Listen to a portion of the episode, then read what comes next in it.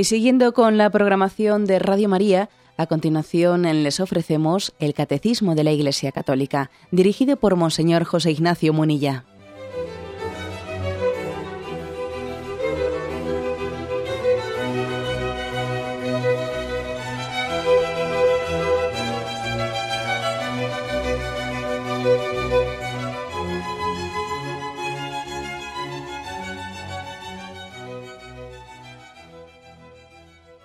Cordial saludo a todos los oyentes de Radio María. Un día más, con la gracia del Señor, proseguimos el comentario del Catecismo de nuestra Madre la Iglesia. Habíamos quedado en el punto 2474. Queremos concluir hoy el apartado que dice dar testimonio de la verdad. En el programa anterior habíamos introducido el tema del martirio Podría sorprender que se hable del martirio en el tema de la explicación del octavo mandamiento, no darás falsos testimonios ni mentirás, y decíamos que hay una razón para ello muy, muy fuerte, muy consistente, y es que el martirio es el supremo testimonio de la verdad. El martirio es una confesión con la vida, con la propia sangre, de que hay verdades supremas, máximas. Hay verdades a las que decíamos ayer no se les puede regatear el precio. Bueno, pues el último de los puntos, el punto 2474, dice así, con el más exquisito cuidado, la Iglesia ha recogido los recuerdos de quienes llegaron hasta el extremo para dar testimonio de su fe. Son las actas de los mártires, que constituyen los archivos de la verdad escritos con letras de sangre. Y aquí se recogen un par de textos, ¿no? uno de San Policarpo y otro de San Ignacio de Antioquía. Como veis que con un cariño tremendo, aquí el catecismo hace mención a la existencia de las actas martiriales, las narraciones de los martirios que conservamos. ¿eh? Con mucho cariño, digo, fijaros, dice que las actas de los mártires constituyen los archivos de la verdad, escritos con letras de sangre. Como veis, es una frase en la que se ha puesto el corazón, es una frase emotiva. Las actas de los mártires son los archivos de la verdad. Es una confesión de que hay una verdad suprema, frente a este relativismo en el que parece que la verdad la adaptamos a mi conveniencia, a lo que me viene bien para salir del paso y seguir con la mía, que yo lo que quiero es hacer eh, mi voluntad, eh, mi apetencia. Bueno, pues las actas de los mártires eh, nos, emocionan, nos emocionan, porque en ellas los, los, primeros cristianos recogieron, intentaron recoger los hechos, los sucesos, etcétera, ¿no? para que luego fuesen aleccionadoras para el pueblo cristiano. Los mártires, pues, cuando vemos, eh, qué es lo que nos interesa en este contexto del octavo mandamiento, ¿no? O sea, estamos hablando del martirio bajo esta perspectiva. Cuando vemos la historia de los mártires, que son testigos del Dios verdadero, nosotros tenemos que sentir una llamada de Dios a ser veraces, a no tener duplicidad, eh, a no tener doble juego en nuestra vida. Esa es la consecuencia que tenemos que sacar de, del testimonio de los mártires. Ser íntegros, ser honrados, ¿no? Bueno, pues digamos que ¿por qué se da tanto, tanto valor al acta de los mártires? Bueno, no es, de, no es de extrañar que desde el principio el ejemplo de los mártires, de aquellos testigos que con su vida daban testimonio de la fe, estuviera muy presente entre los cristianos, que su memoria fuese venerada, que se les buscase como intercesores poderosos ante Dios. Tampoco es de extrañar que hubiera gran interés por los detalles de su martirio, no solo por curiosidad, pero incluso también por curiosidad, ¿no? Pero sobre todo porque entendían que eran personas que, que eran testigos de Dios para ellos y luego, luego no se trata de ser cotilla, sino que no, si Dios me ha puesto a este, a este hombre para que yo aprenda de él, quiero saber sus detalles, cómo fue su martirio, su detención, su interrogatorio, su muerte. Y no es de extrañar que todos estos detalles se escribiesen, ya sea para darlos a conocer por medio de una carta a los cristianos que vivían en esos lugares, o bueno, o para mm, hacerlos eh, digamos, testamento para las próximas generaciones. Los procesos judiciales estaban siempre registrados en los libros oficiales de los tribunales. Y esas actas de los tribunales podían ser consultadas. ¿Eh? Y los cristianos lo hacían. ¿eh? Lo hacían por una parte, pero también ellos tenían sus propias fuentes. O sea que las fuentes de las actas martiriales son múltiples. Por una parte son las fuentes de los libros oficiales de los tribunales, ¿eh? y luego también pues, los testimonios de los cristianos que asistían a las ejecuciones o a los interrogatorios. Claro, lógicamente tienen mucho más valor las actas martiriales que están escritas muy recientemente, o sea, al, poco tiempo de la muerte de un mártir, ¿no? Tendrán menos valor histórico las que han sido escritas ya con mucho tiempo de por medio, con siglos posteriores, ¿no? No negamos que, puede haber leyendas eh, que, hayan sido escritas con buena voluntad, pero son leyendas porque han sido escritas siglos posteriores a que tuvieron lugar los acontecimientos. Bueno, y entonces se suele dividir, ¿no? Los estudiosos de estos temas suelen dividir eh, especialmente en tres grandes grupos las actas martiriales. El primero, que es el que en sentido estricto se llama actas está formado por los escritos del, proceso judicial, ¿eh? que, son los, que en el proceso judicial los propios, eh, los propios romanos, etcétera, ellos habían levantado ese proceso judicial, aunque a veces se les añadían comentarios. En este grupo de actas se incluye pues, las de San Justino y sus compañeros mártires, las de los mártires de Sicilia, las de San Cipriano, o sea, hay una serie de actas que conservamos que básicamente su cuerpo central está copiado de las actas que levantaron los soldados romanos, ¿eh? porque ellos tenían costumbre de hacer un acta de una ejecución. Un romano tenía que decir, bueno, y ocurrió esto y esto y esto, y ocurrió tal cosa, y hubo tantos testigos de la ejecución y esto. Están copiadas de allí.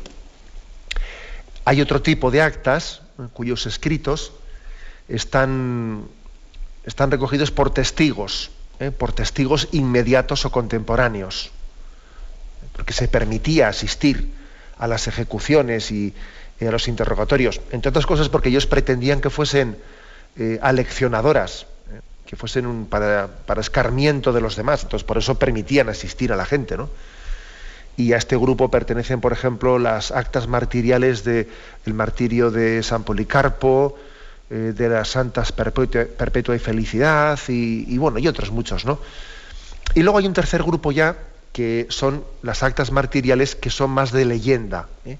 compuestas a veces pues para la edificación de los fieles eh, que tienen pues, menos valor, poco valor histórico, aunque suelen tener un núcleo auténtico histórico, pero digamos luego tienen reconstrucciones que estas pues suelen ser, que os voy a decir yo, pues escritas, como he dicho antes, siglos después de los acontecimientos. ¿no? Pero, claro, a nosotros lo que nos interesa, como os podéis imaginar, lo que nos interesa es mm, las actas, bien, que tengan un valor histórico y que al mismo tiempo, además de, corroborar que tienen un valor histórico grande, recibir de ellas el valor aleccionador, ¿eh? aleccionador que estimule que estimule nuestro deseo de ser fieles a la verdad. Eh, por ejemplo, voy a leer, eh, voy a leer una, una de las actas que solemos leer en la liturgia de las horas el 21 de enero de Santa Inés, del martirio de Santa Inés, que es impresionante, es preciosa. ¿eh? Es un acta, un acta la que narra lo acontecido en la segunda mitad del siglo III el Papa Damaso eh, honró pronto este martirio de Santa Inés, ¿no? Y de ella se destaca, se destaca que no tenía eh, edad, era menor de edad, ¿no? Ni siquiera para ser condenada, ¿no? Pero sin embargo estuvo madura para la victoria. Y eso es, eh, fue impresionante para la comunidad cristiana que una niña fuese martirizada y además una niña que tenía también, pues, digamos, una psicología y, una, y unos rasgos pues, de muy de niña, de debilidad, ¿no? e impresionó profundamente a la comunidad cristiana que aquella niña tan débil hubiese dado ese testimonio de fidelidad. ¿no? Leo unos párrafos, dice, ¿Es que en aquel cuerpo tan pequeño cabía herida alguna? Y con todo, aunque en ella no encontraba la espada donde descargar su golpe, fue ella capaz de vencer a la espada. Y eso que en esa edad las niñas no pueden soportar ni la severidad del rostro de sus padres. Y si se pinchan con una aguja, se ponen a llorar, como si se tratase de una herida.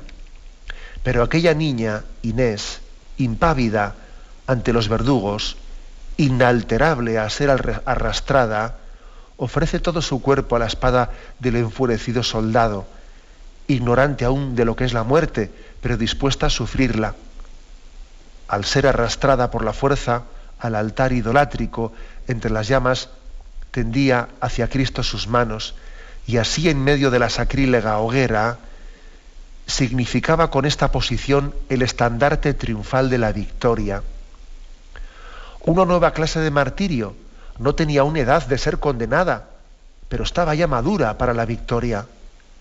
La lucha se presenta difícil, la corona fácil. Lo que parecía imposible por su poca edad, lo hizo posible su virtud consumada. Una recién casada no, no hubiese ido al tálamo nupcial con la alegría que iba esta doncella al lugar del suplicio. Todos lloraban, menos ella.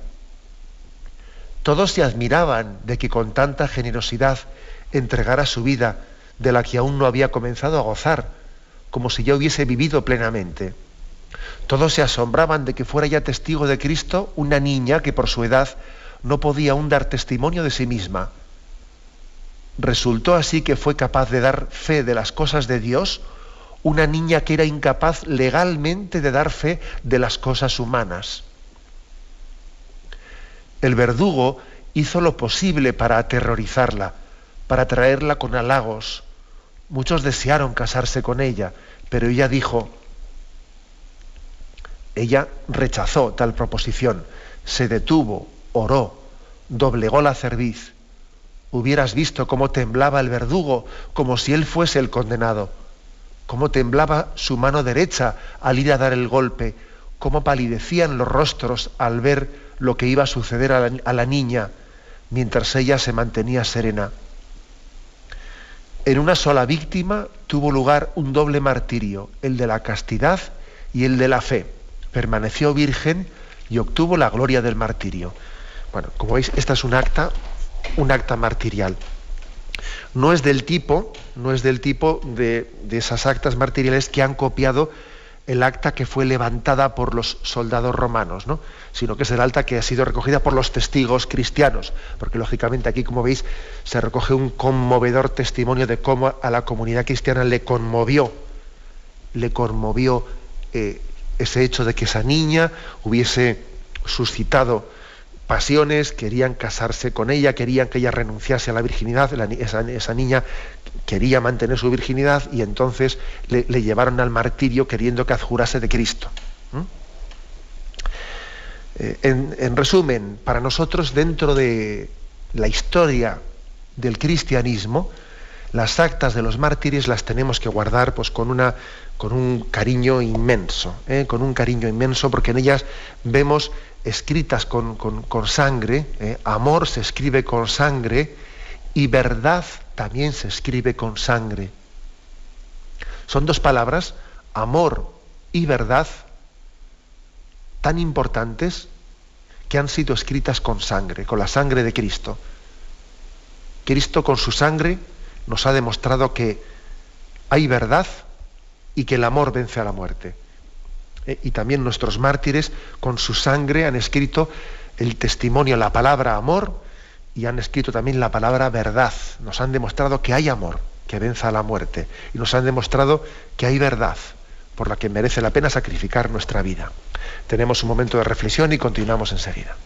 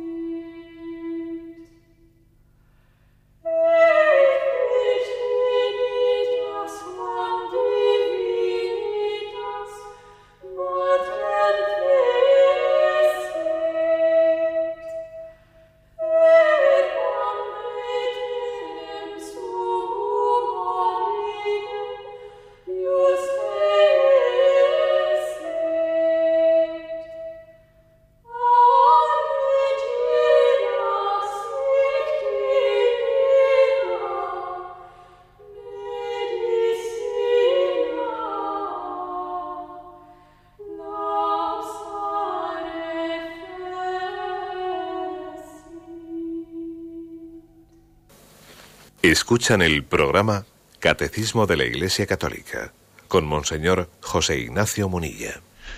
Continuamos con la explicación del punto 2474. En él habla de las, las actas de los mártires y se nos ofrecen dos pequeños textos, uno de San Ignacio de Antioquía. San Ignacio de Antioquía fue muy conocido porque fue un mártir martirizado en el año 107, si no me equivoco, el año 107 eh, pues él fue de los primeros obispos de la iglesia de Antioquía, que actualmente está allí en Turquía, condenado a morir, devorado por las fieras, fue trasladado a Roma y durante el viaje escribió siete cartas, eh, porque claro, el viaje de Antioquía a Roma era largo, y las dirigía a varias iglesias en las que trataba de muchos temas de Cristo, de la iglesia, de la vida cristiana. Y es especialmente muy famosa una carta que escribió a los cristianos de, Roma, porque él veía que los cristianos de Roma iban a intentar utilizar todas sus influencias, las que tuviesen, fuesen muchas o pocas, ¿no? Para intentar librarle del martirio. También ya había algunos eh, cristianos que, que, no eran de las clases más pobres. la mayoría de los cristianos al principio eran de las clases más pobres y humildes, pero bueno, ya había algún cristiano entre los nobles romanos, ¿no? Y entonces, digamos, había, pues, lógicamente, ¿no? un deseo de intentar salvar la vida de este obispo que venía de Antioquía, y entonces, eh, a ver si utilizamos las influencias para intentar liberarle. Y él, él, vamos, de una manera que es increíble, les escribe diciendo que por favor que, que, estén quietos, que no utilicen sus influencias, que, que dejen la, que la providencia le lleve al martirio os lo suplico, si me queréis, ¿eh? si me queréis, no hagáis nada por liberarme del martirio. Es impresionante, ¿no? Él dice, soy trigo de Dios y estoy llamado a ser molido por los dientes de las fieras, ¿no? Y les dice, les insiste que no, que no estén moviendo, que no estén hurgando ¿no? para intentar liberarle, que él sencillamente renuncia ¿no? a, a su defensa y que entiende que el martirio es para él el destino más glorioso. Bueno, es impresionante escuchar eso, evidentemente, ¿no? Aunque también hay que combinar este pasaje, hay que combinarlo, pues por ejemplo, con, pues, con el testimonio de Pablo, que Pablo también utiliza este consejo de Jesús, que hay que ser sencillos como palomas, pero prudentes como serpientes, ¿no? Y también hay que utilizar eh, la astucia, como por ejemplo en Hechos de los Apóstoles, capítulo 23, que en su momento ya lo comentamos, ver cómo Pablo, en un momento determinado del juicio, del proceso que han abierto contra él, él recurre también a una estrategia, no miente para nada, ¿no? porque mentir no es correcto, ¿no? pero recurre a una estrategia astuta para, para que el tribunal vea como también los que le acusan se, están divididos entre ellos, porque aquí hay fariseos que creen en la resurrección y los saduceos no creen y yo mm, me están juzgando porque ellos sí que creen en la resurrección y se ponen a discutir entre, es decir, que es mm, que aunque vemos testimonios como estos, como este de San Ignacio de Antioquía, que quiere renunciar a cualquier a cualquier estrategia para liberarle del martirio, es también eh, legítimo el que alguien utilice todos los recursos humanos para librarse de la muerte, evidentemente. Eh. Y, entre otras cosas porque la finalidad de nuestra vida no es ser mártir en el sentido físico de la palabra, no. La finalidad de nuestra, de nuestra vida es cumplir la voluntad de Dios. Cumplir la voluntad de Dios. Por ejemplo, este, tenemos ahí el famoso texto de Filipenses 1.23, ¿no? donde San Pablo eh, tiene esa especie como de duda interior. ¿eh? Dice, para mí es una ganancia morir. Eh, él dice, Cristo será glorificado con mi vida o con mi muerte. Para mí la vida es Cristo y la muerte es una ganancia, pero si el vivir en la carne significa para mí trabajo fecundo, no sé qué escoger. Es decir, si, Dios quiere, aunque para mí la vida es Cristo y, ir, al cielo, si Dios quiere que me quede aquí prestándole un servicio, yo me quedaré, me quedaré todo el tiempo que haga falta. Es decir, que San, San Pablo viene a decir aquí que aunque por amor a Dios, a gusto marcharía de esta vida al cielo pero que por otra parte, por amor a la voluntad de Dios, se queda tranquilamente eh, hasta que Dios quiera que, que, marche. ¿no? O sea, también esto lo entendámoslo, ¿eh? que es un matiz importante. las, dos actas, los dos textos que aquí nos ofrece el punto 2474 son estos. El de San Ignacio Antioquía dice, no me servirá nada de los atractivos del mundo ni de los reinos de este siglo. Es mejor para mí morir, para unirme a Cristo Jesús que reinar hasta los confines de la tierra. Es a Él a quien busco, a, a quien murió por nosotros, a Él quiero, al que resucitó por nosotros. Mi nacimiento se acerca. Los mártires hablan del dies natalis, de su nacimiento, como el día de su martirio. Otro texto de San Policarpo. Te bendigo por haberme juzgado digno de este día, se refiere al día de su martirio, y esta hora, digno de ser contado en el número de tus mártires, has cumplido tu promesa. Dios de la fidelidad y de la verdad, por esta gracia y por todo te alabo, te bendigo, te glorifico por el, por el eterno y celestial sumo sacerdote Jesucristo, tu Hijo amado. Por él que está contigo y con el Espíritu, te desea te sea dada gloria ahora y en los siglos venideros. Amén. Bien, vamos a ver, yo creo que después de haber expuesto lo que son eh, las actas martiriales, tenemos que concluir el programa haciendo una aplicación. ¿eh? Porque nosotros no solo somos hijos de los mártires, ¿eh?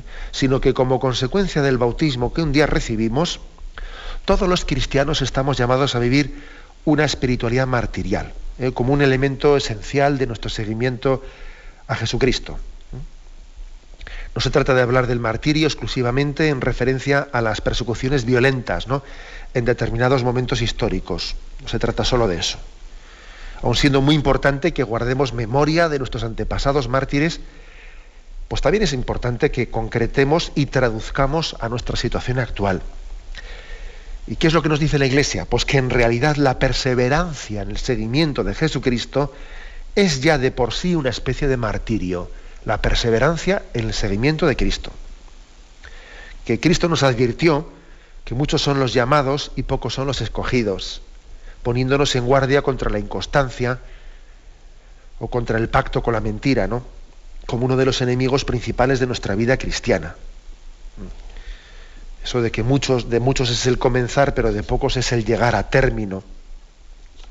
Y que estamos en un momento cultural muy proclive a la falsedad, a la doble vida, ¿eh? a la inconstancia, que somos solicitados muy frecuentemente pues, por multitud de novedades, que aunque sean novedades, pues tienen fecha de caducidad puesta, ¿no?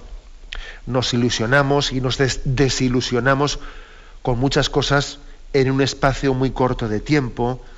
Nuestra cultura actual tiene la característica de ensalzar ciertos paradigmas que están de moda hasta la idolatría y al cabo de un tiempo los dejan en el olvido. ¿eh?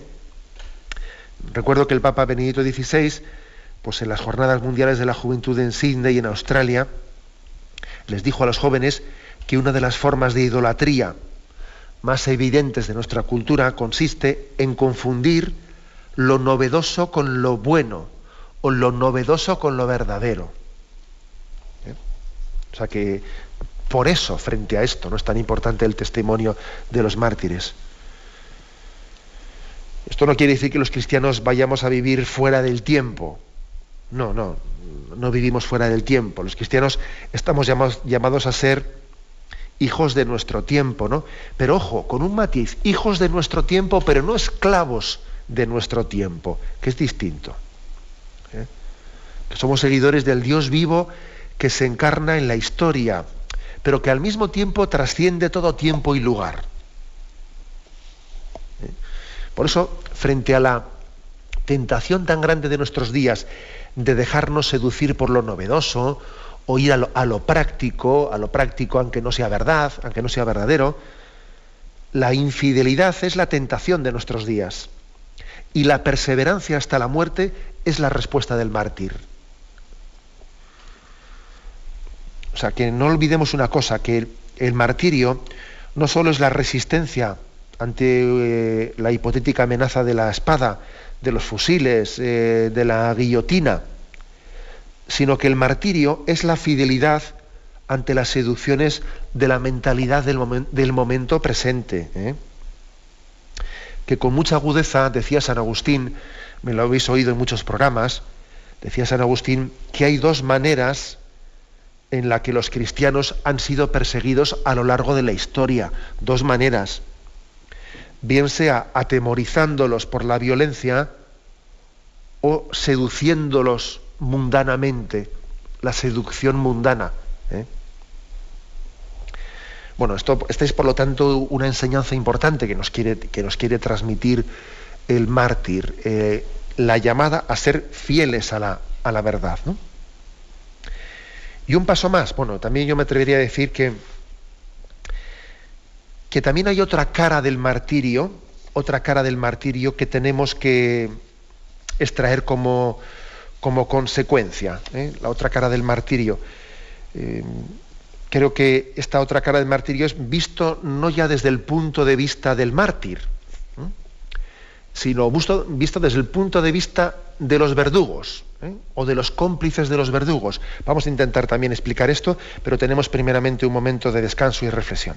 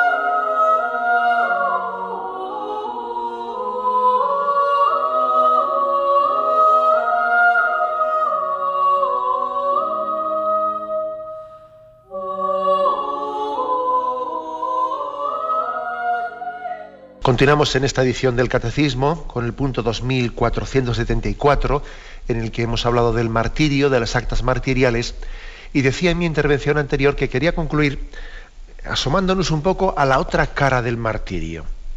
Porque claro, nosotros nos fijamos en los mártires, pero creo que también nos puede ayudar, nos puede enseñar mucho el pensar en los verdugos o en los cómplices de los verdugos.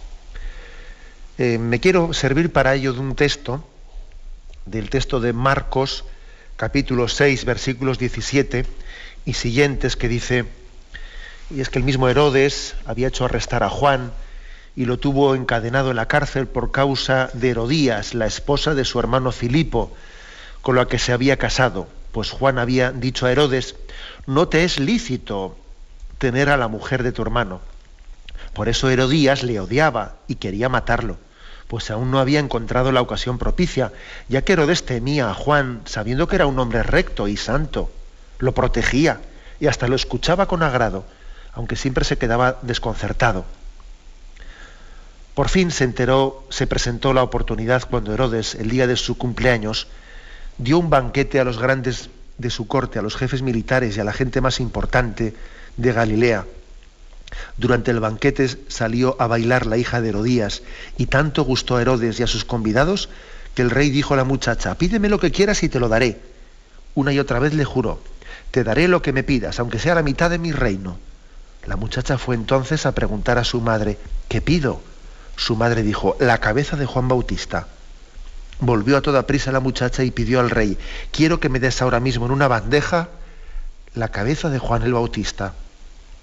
El rey se entristeció al oír esta petición, pero como se había comprometido delante de los invitados con su juramento y no quiso desairarla, así que el rey envió a un soldado con la orden de traerle la cabeza de Juan. El soldado fue a la cárcel, le cortó la cabeza y la trajo en una bandeja. Luego se la entregó a la muchacha y la muchacha se la dio a su madre. Cuando los discípulos de Juan se enteraron de lo ocurrido, fueron a pedir su cadáver y lo pusieron en un sepulcro. Digo que es importante, ¿no? También fijarnos en la otra cara del martirio. Porque, bueno, vemos, por ejemplo, este martirio concreto que tuvo lugar, Juan Bautista es apresado y decapitado por causa de haberse atrevido a denunciar la ilicitud del matrimonio del rey Herodes con Herodías, ¿eh? mujer de su hermano Felipe. De Herodías, de Herodías se dice en el Evangelio que, en este Evangelio que hemos leído, que aborrecía a Juan y quería quitarlo de en medio. ¿eh? No es difícil suponer el motivo por el que le aborrecía, ¿no? Que es que el que anda en tinieblas le resulta molesta la luz. Herodías es imagen de todos aquellos que se sienten molestos y denunciados por el testimonio y la palabra fiel de los profetas. ¿eh? En vez de razonar pensando que Juan Bautista es un profeta de Dios, que ha sido enviado para rescatarte del extravío, y se pone a la defensiva, sintiéndolo como su enemigo. Y tenía que haber dicho, pues mira, pues el Señor me ha enviado un profeta para, para hacerme entender que estamos viviendo en adulterio, ¿no? Pues no, pues se pone a la defensiva. La erección de Herodías es la de aquellos que gritan enrabietados, que apaguen esa luz, ¿eh? Porque me hiere la vista acostumbrada a la penumbra, que silencien esa voz, porque me dice las verdades que no estoy dispuesto a escuchar. O sea, también hay que, hay que ver el martirio desde el otro lugar, ¿no? Ojalá acogiésemos siempre en nuestras vidas el testimonio de los profetas, aunque nos resulte exigente y hasta molesto. Ojalá pudiéramos decir en nuestra vida que nunca hemos apagado la luz, aunque nos haya resultado mortificante, fijaros bien. Y un paso más, ¿eh? porque en este Evangelio, aparte de Herodías, ¿eh? está también otro personaje en este martirio, que es el del rey Herodes, que es un poco la complicidad del cobarde. Paradójicamente de él se dice que respetaba a Juan, sabiendo que era un hombre honrado y santo, y lo defendía. En muchos asuntos seguía su parecer y lo escuchaba con gusto. Fíjate tú qué panegírico se hace, ¿no? del que luego acabó siendo su verdugo. O sea, le tenía por hombre santo y honrado, lo defendía, eh, lo escuchaba con gusto, su parecer. Y sin embargo, aquí está la paradoja, fue el que lo apresó y, lo decapitó. ¿no? La seducción de Herodías, la seducción de Herodías se transforma en un falso deber de complacencia hacia ella. Pues digamos que Herodes pues, tenía la cabeza, eh, estaba tonto, tonto con Herodías, para entendernos. También la pasión, la, pasión, la sensualidad puede llegar a hacernos perder la cabeza. Hasta el punto de traicionar su conciencia, ¿no? Cuántas similitudes, por cierto, con Pilato, que entrega a Jesús al martirio a unas sabiendas de que era un hombre justo. Claro, Pilato no lo hizo así un poco por, por la seducción de la sensualidad, ¿no? Como Herodes que estaba seducido por, por Herodías, sino Pilato por su deseo de mantener el poder, ¿no? En pocas palabras, que el martirio y la persecución de los, de los justos no solo se explica por el rechazo de algunos exaltados cegados por el odio, ¿eh? sino sobre todo se explica por la cobardía y la dejación de muchos de nosotros que terminamos por sucumbir a la complacencia o, por o simplemente que sucumbimos a la tentación de evitarnos problemas a costa de traicionar la voz de Dios en nuestra conciencia. ¿Eh? O sea, que es que es una auténtica, eh, pues digamos, llamada que se nos hace a la fidelidad. El martirio aclara y da respuesta a muchas cosas. ¿Eh? En realidad, ¿Qué nos enseña un mártir? Pues un mártir nos enseña una cosa, ¿no? Que la vida es para buscar a Dios. La vida es para ser fieles a lo que hemos conocido como verdad en nuestra conciencia. Así de claro. ¿eh? O sea, la vida es para buscar a Dios, para buscar la verdad que, que Dios nos ha permitido conocer en nuestra conciencia. La muerte, la muerte es para encontrarle. Si la vida es para buscarle, la muerte es para encontrarle y la eternidad es para poseerle. La vida es para buscar la muerte es para encontrar y la eternidad es para poseerle. Esto nos enseña, es una lección muy importante, claro, es que, es que cómo afrontar la vida ¿no? sin tener un sentido en ella. ¿Cómo, afrontarla? Eh, es que es terrorífico, ¿no? Una visión de la vida en la que no haya nada por lo que luchar. La vida es para buscar la verdad, la muerte es para encontrarla y la eternidad es para disfrutarla. Esto es, esta es la gran enseñanza de los mártires, ¿no? que nos tiene que, conmover. Decía Kierkegaard, pues un filósofo famoso, decía él, que cuando el tirano muere, su reino termina. Y, todo tirano tiene su, su día para, para, terminarse, ¿no? Aquí hay mucho tirano, eh, y mira, y, tiene, tiene, ya, como solo yo insistiros, la fecha de caducidad puesta. Cuando un tirano muere, su reino se termina. Y sin embargo, cuando muere un mártir, su reino comienza. Esto es impresionante. Esto es impresionante. Esto es una de las cosas que a mí más me, me llama la atención. Fíjate, aquí al final lo que ha quedado ha sido el testimonio de los mártires. Eh, aquellos césares, ¿no? Los que fueron sus, sus verdugos, eh, se han muerto totalmente, han pasado totalmente al olvido, como unos tiranos, ¿eh? murieron y su reino terminó. Y sin embargo, y sin embargo, lo que ha pervivido para siempre ha sido, tras la muerte de los mártires, su, reino, su reino de vida. Luego, quiero, que es muy importante tener las gafas de la fe para ver que las cosas, la, lectura que hacemos de la realidad, qué es triunfar, qué es fracasar, así de claro, ¿no? ¿Qué es triunfo y qué es fracaso? Eso solamente se puede interpretar a la luz de, de la fe, a la luz de Dios. Nosotros mm, tenemos que pedir a Dios la gracia de estar dispuestos a sacrificar nuestra vida a la verdad y al amor. ¿Mm? La vida eh, es un don de Dios, pero es un don de Dios para ponerlo al servicio del amor y de la verdad. Y no nos, no nos cansemos de decir esto. Eh, la vida es un don, pero es un don no para enterrarlo.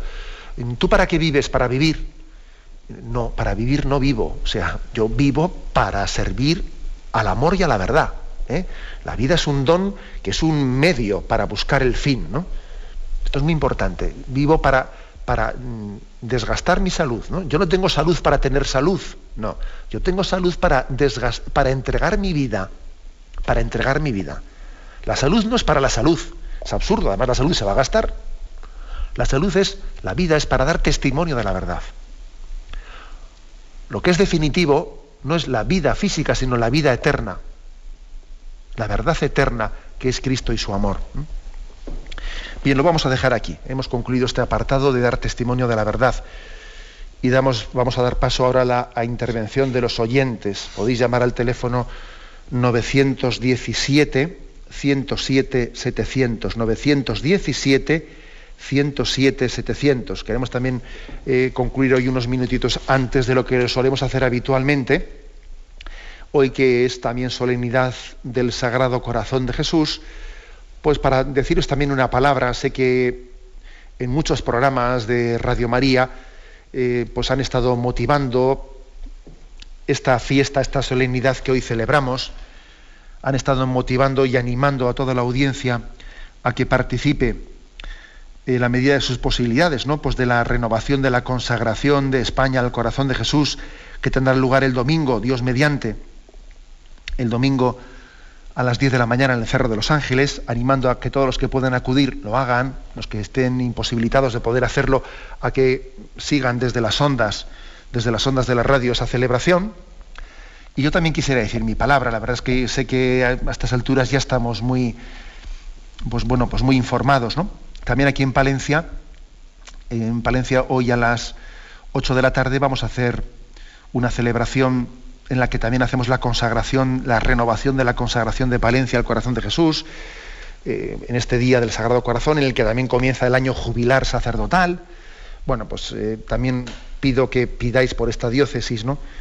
y que nos unamos todos también para que él tenga mucho fruto la consagración que el domingo se realizará en el Cerro de los Ángeles. Yo os invito también especialmente a los jóvenes.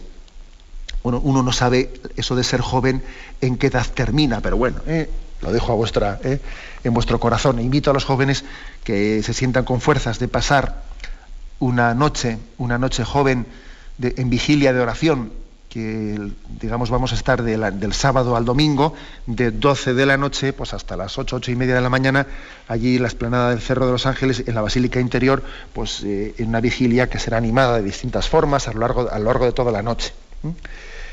Bueno, pues como veis es un momento importante. ¿Por qué la Iglesia ha querido darle eh, tanta importancia, ¿no? o, ha querido hacer esta invitación a la renovación de la consagración al corazón de Jesús?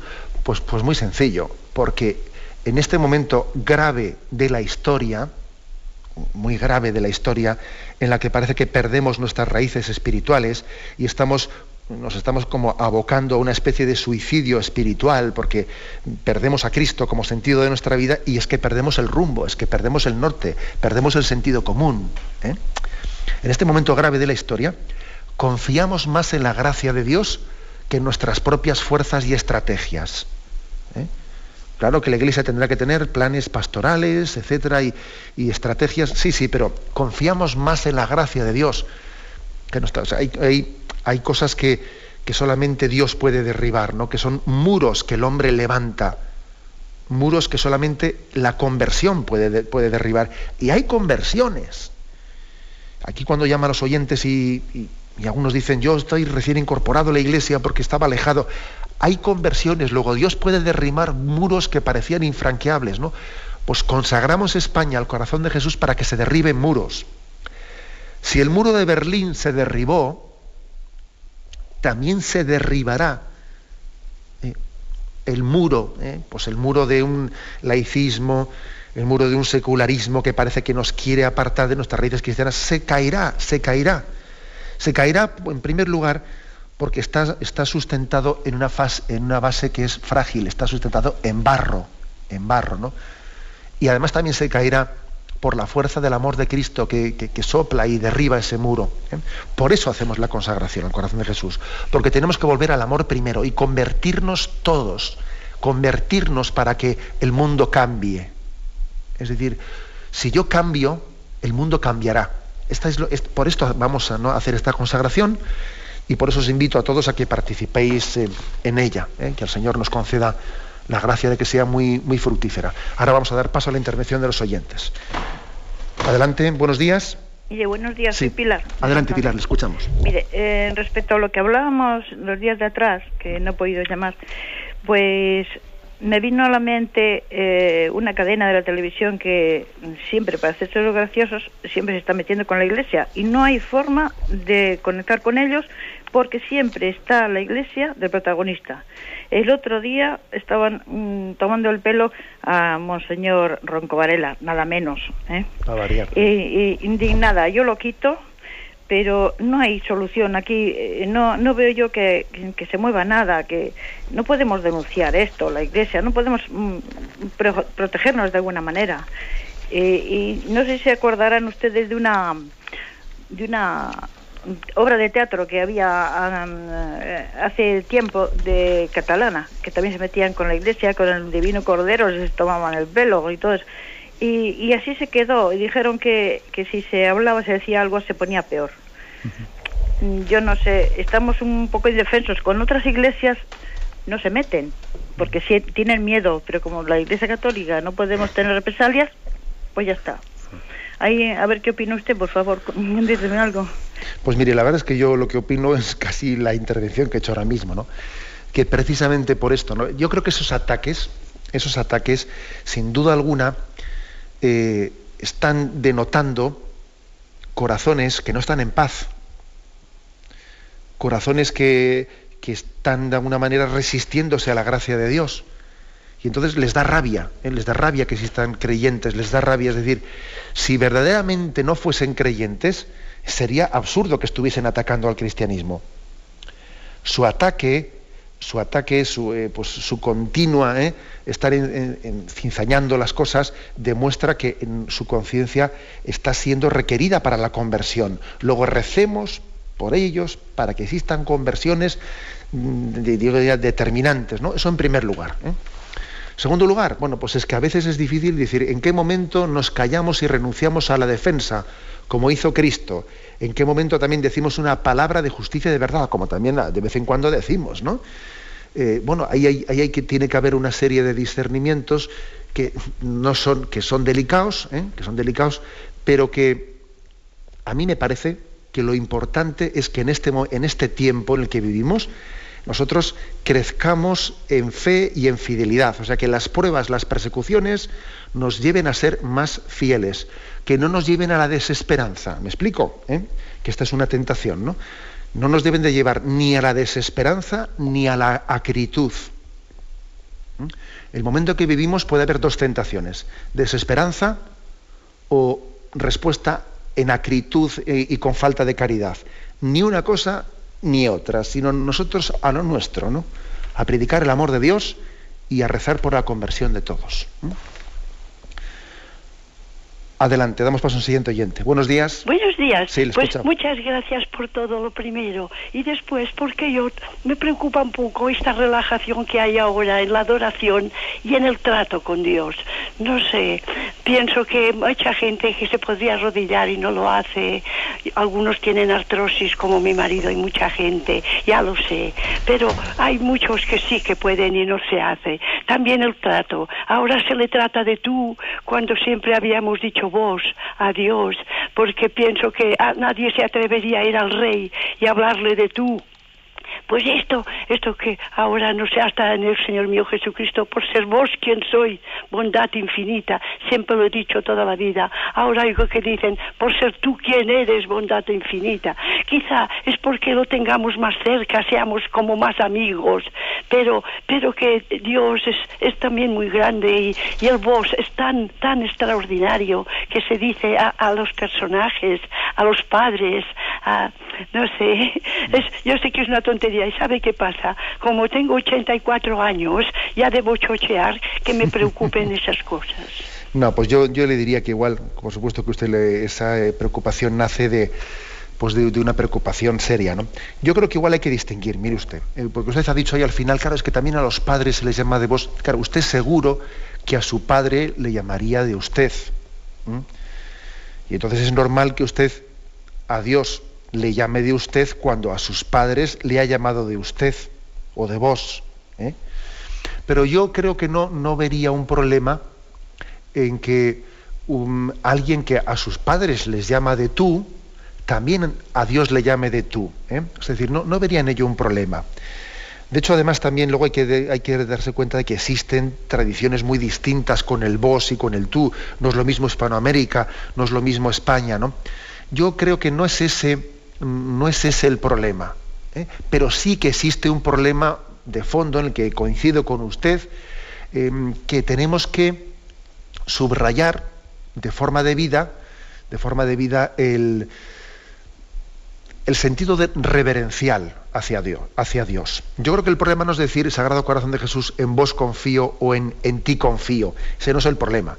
El problema es decirlo. O sea, Sagrado Corazón de Jesús, in te confío, confío en ti, confío en vos. O sea, lo, importante no es el, tú o el vos, lo importante es el hacer el acto de confianza. Y estoy de acuerdo con usted que, claro, que no, por ejemplo, el ejemplo que ha puesto de adorar al Señor de rodillas eh, en la Eucaristía no es ninguna cosa baladí. ¿eh? Hace pocos, vamos, hace un par de semanas tuve ocasión de escribir un articulito en torno al Corpus Christi con el título de Toda rodilla se doble.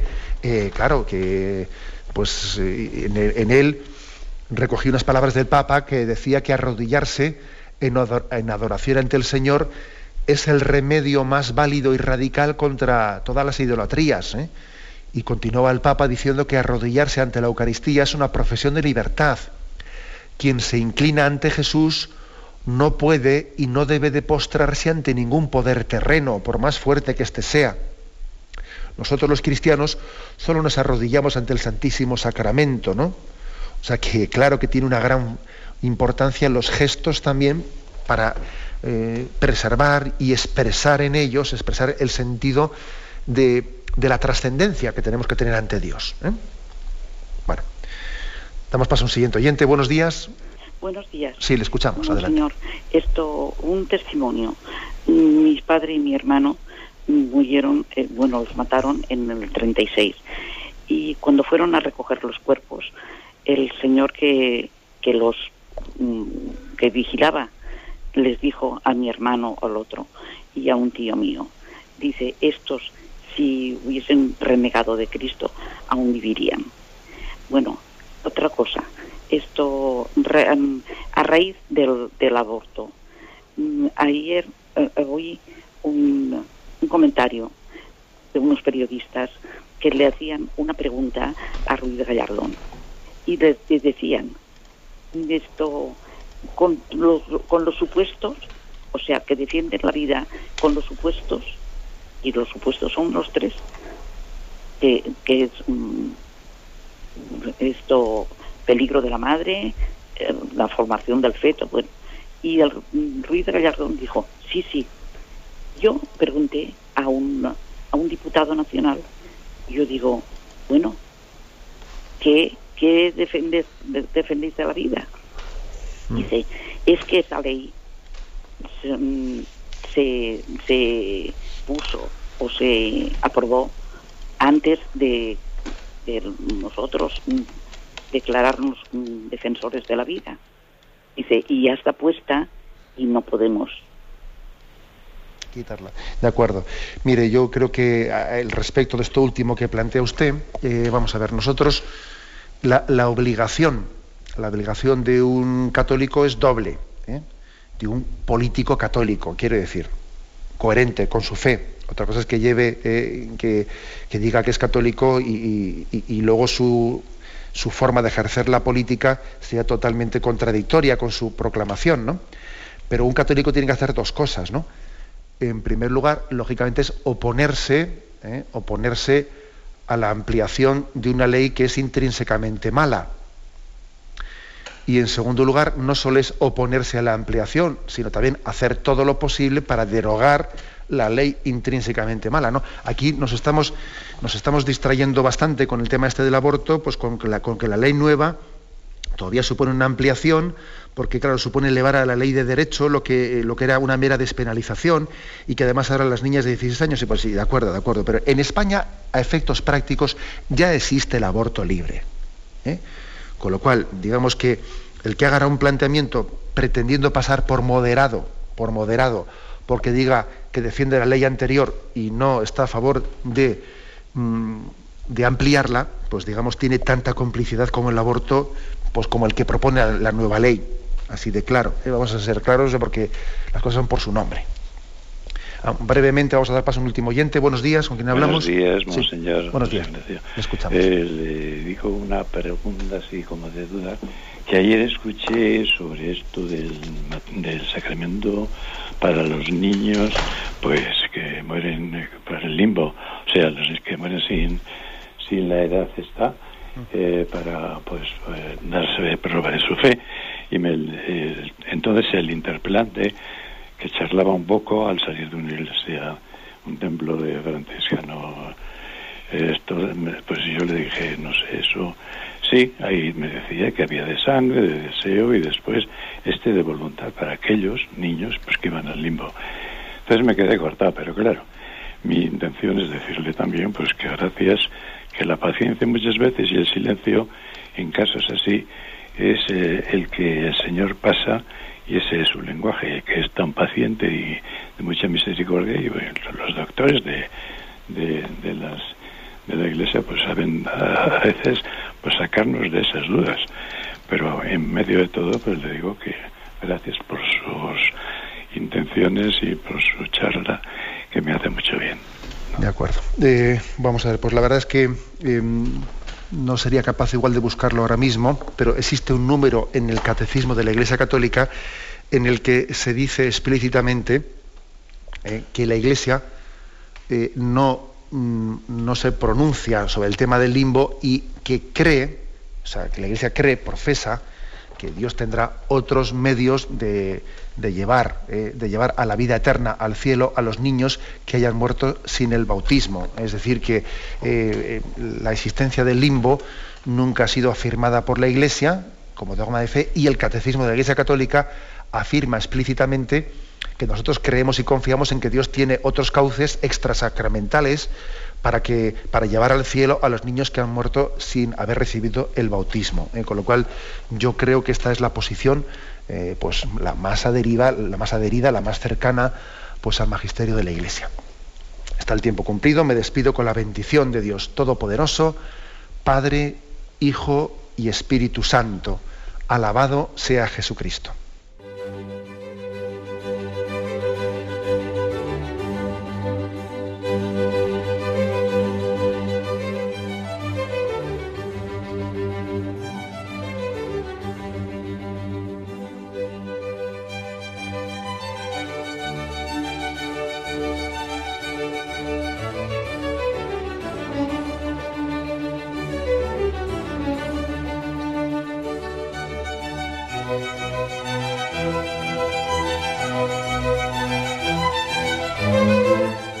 Han podido escuchar en Radio María el Catecismo de la Iglesia Católica, dirigido por Monseñor José Ignacio Munilla.